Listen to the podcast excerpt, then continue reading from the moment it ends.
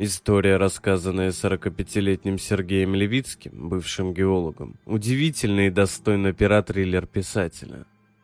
Тем не менее, Левицкий утверждает, что все, о чем он говорил, абсолютная правда. Это произошло в 1989 году в одном из самых глухих и труднопроходимых районов Сибирской тайги.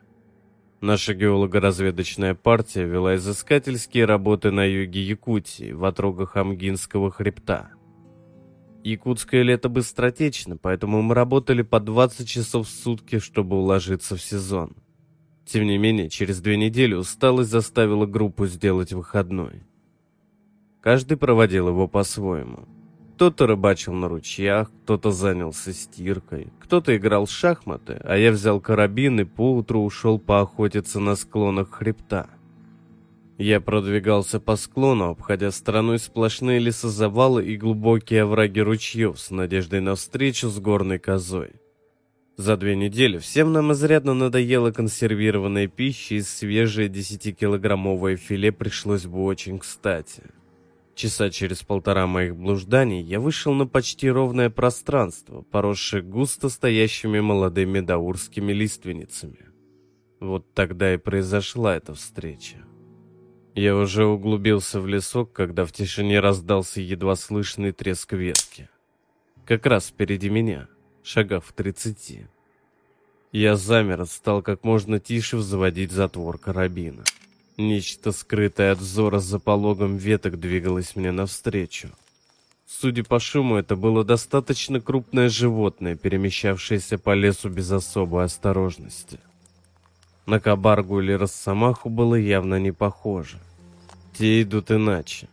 Я уже слышал дыхание этого существа, а через минуту впереди дрогнули ветки и показалось оно. От первого же взгляда на него у меня зашевелились волосы на голове и кровь застыла в жилах. А что чувствовали бы вы, если бы перед вами, в двух-трех шагах, в глухом лесу, от которого до ближайшего населенного пункта тысячи километров, вдруг предстал воплотившийся в реальность монстр из фильмов ужасов? Жуткий упырь. Желтокожий, с коричневыми трупными пятнами на лице. Но это был не бред, не страшный сон.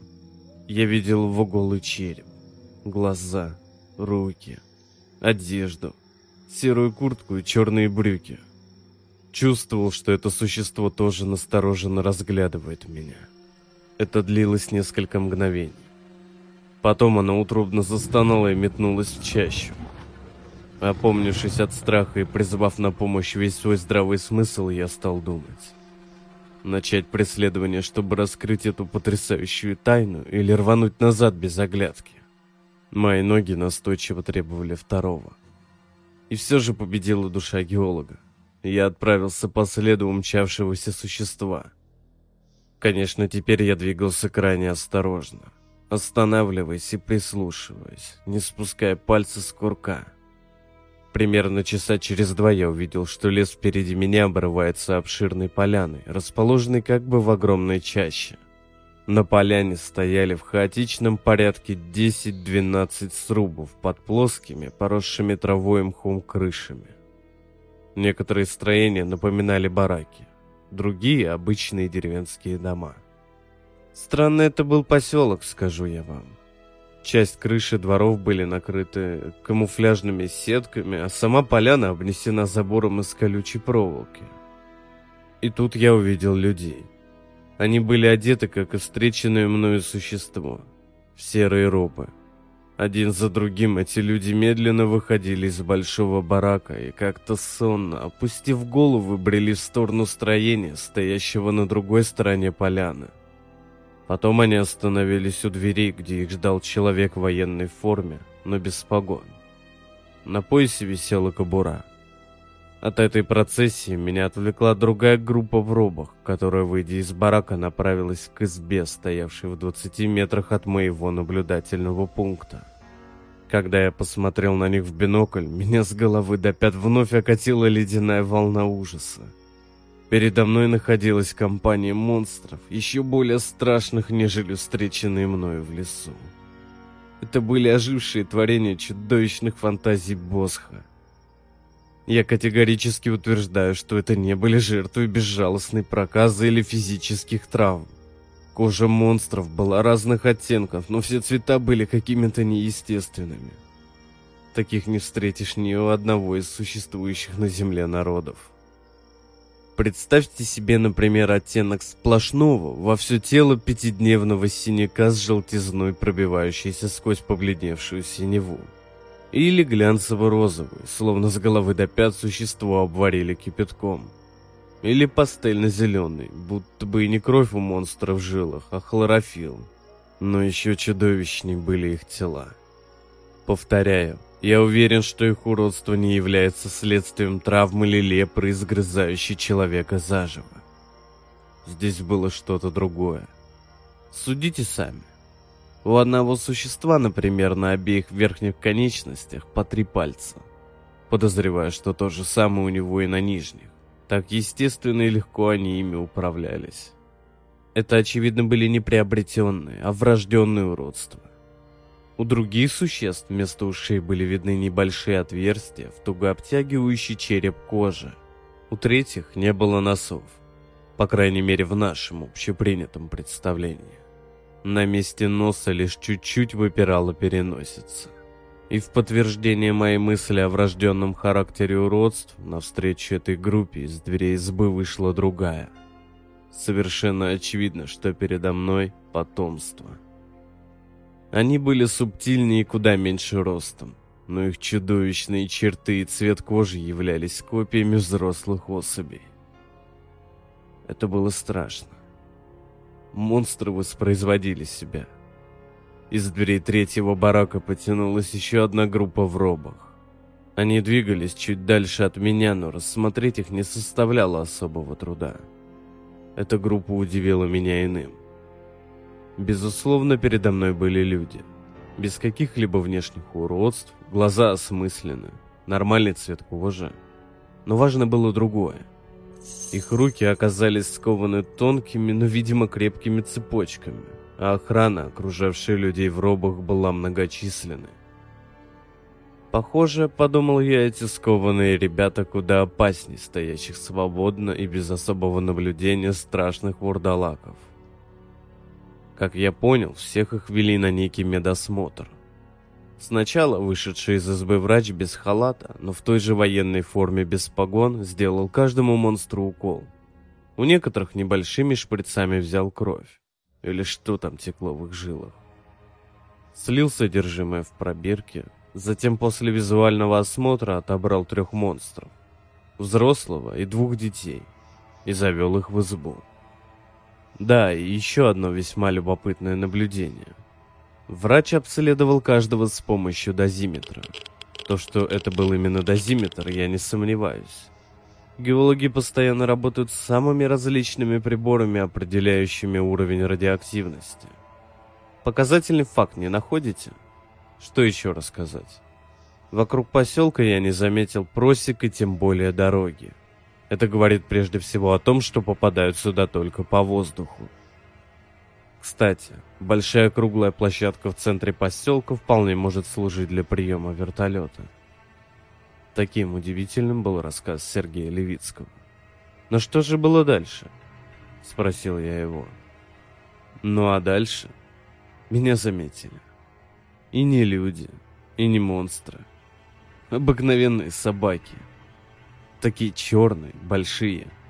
Видимо, я неосторожно произвел шум, а может, ветер изменился и потянул в их сторону. Так или иначе, но до этого поразительно безмолвный поселок. За все время я не услышал ни единого человеческого слова, лишь шарканье ног. Вдруг огласился яростным лаем, и из-за дальнего барака выскочили черные собаки. Я, не раздумывая ни мгновения, выскочил из своей засады и бросился на утек. Дорогу назад я помнил хорошо, поэтому не было необходимости размышлять о маршруте. Ноги несли сами. Мне пришлось продираться через густой подлесок, перепрыгивать ручьи, нагромождение валунов и упавших деревьев. И все это мгновенно сбивало дыхание, отнимало силы. Настал миг, когда мне пришлось остановиться. Я замер, стараясь дышать как можно спокойнее, хотя это вряд ли получалось. Сердце с безумной частотой, как колокол, стучало, казалось, прямо в мозгу. Я ждал собак, но мне было уготовано куда более жуткое испытание. Вместо черных теней среди деревьев на меня надвигались человеческие фигуры. Но это не были охранники. Меня преследовали существа в серых робах, освобожденные от своих цепочек, и несколько желто-лиловых и розовых монстров. Они бежали организованной цепью, почти прогулочной трусцой, не издавая ни одного звука и не глядя себе под ноги. И это было особенно страшно. Оружия при них я не заметил, но то, что намерения этих существ были для меня фатальными, это очевидно. Жуткая тайна поселка требовала от его хозяев самых радикальных мер. Я вновь, что из силы, припустил вверх по склону, крепко держа в руках свой карабин и отчетливо понимая, что ноги уже не спасут. Не знаю, сколько прошло времени, может, минут тридцать, а может, в три раза больше, но в очередной раз остановившись, чтобы перевести дух, я не услышал погони. Неужели ушел? Мелькнуло с отчаянной надеждой. И вдруг, буквально в пятидесяти шагах из кустов показались две серые фигуры. Они дышали ровно. Их лица были по-прежнему подняты, а глаза, которые я уже видел, так близко они оказались, смотрели равнодушно, будто сквозь меня. И тут мои нервы не выдержали. И я выстрелил. Расстояние было так мало, что, несмотря на бьющую меня дрожь, я не промахнулся. Первый преследователь напоролся на пулю, на миг замер и медленно рухнул лицом вперед. В центре спины торчали клочья окровавленной робы. Я передернул затвор и выстрелил во второго почти в упор. Его отбросило назад. Не ожидая появления других преследователей, я стал карабкаться по ставшему уже весьма крутым склону. Пройдя вверх метров сто, я оглянулся. То, что я увидел, заставило меня закричать от ужаса. Убитые мной монстры трусцой приближались к склону, по которому только что взобрался я. И все-таки я ушел. А случилось это так. Увидев, что монстры, несмотря на полученные ими раны, продолжают преследование, я выстрелил в их сторону еще раз и, ломая ногти, полез по каменной гряде. В этой части хребет был хоть и крут, но не столь высок, поэтому уже через полчаса я оказался на его почти плоской безлесной вершине. Перед тем, как начать спуск, оглянулся назад. Два моих преследователя были уже рядом. Но я сразу заметил — их движения стали шаткими и куда более медленными. Причем они слабели на глазах. Прошло несколько мгновений, и вдруг один из монстров споткнулся и упал. Через несколько шагов упал и второй. Они не шевелились. Подождав минут пять, постоянно оглядываясь и прислушиваясь, нет ли рядом других, я решился подойти к ним поближе. Страха не было. Видимо, сегодня его было так много, что моя нервная система просто выключилась, оставив в душе какую-то холодную пустоту. Монстры лежали почти рядом. Совершенно очевидно, что они были мертвы. Похоже, даже их чудовищная жизненная сила, позволившая продолжать погоню за мной даже после убойных выстрелов, все же не смогла победить удар карабинных пуль. Последний раз взглянув на распростертое тело, я начал спускаться по склону. Когда я увидел костер, палатки, ребят, уже смеркалось. По глазам моих коллег я понял, что они мало поверили моему сбивчивому рассказу и тем более не вняли требованию срочно вызвать вертолет для эвакуации. Но все же было решено оставить на ночь дежурного. Но ничего не произошло. Ни на следующий день, ни после. Мы еще две недели работали в тайге. А потом, без приключений, партия вернулась на Большую Землю.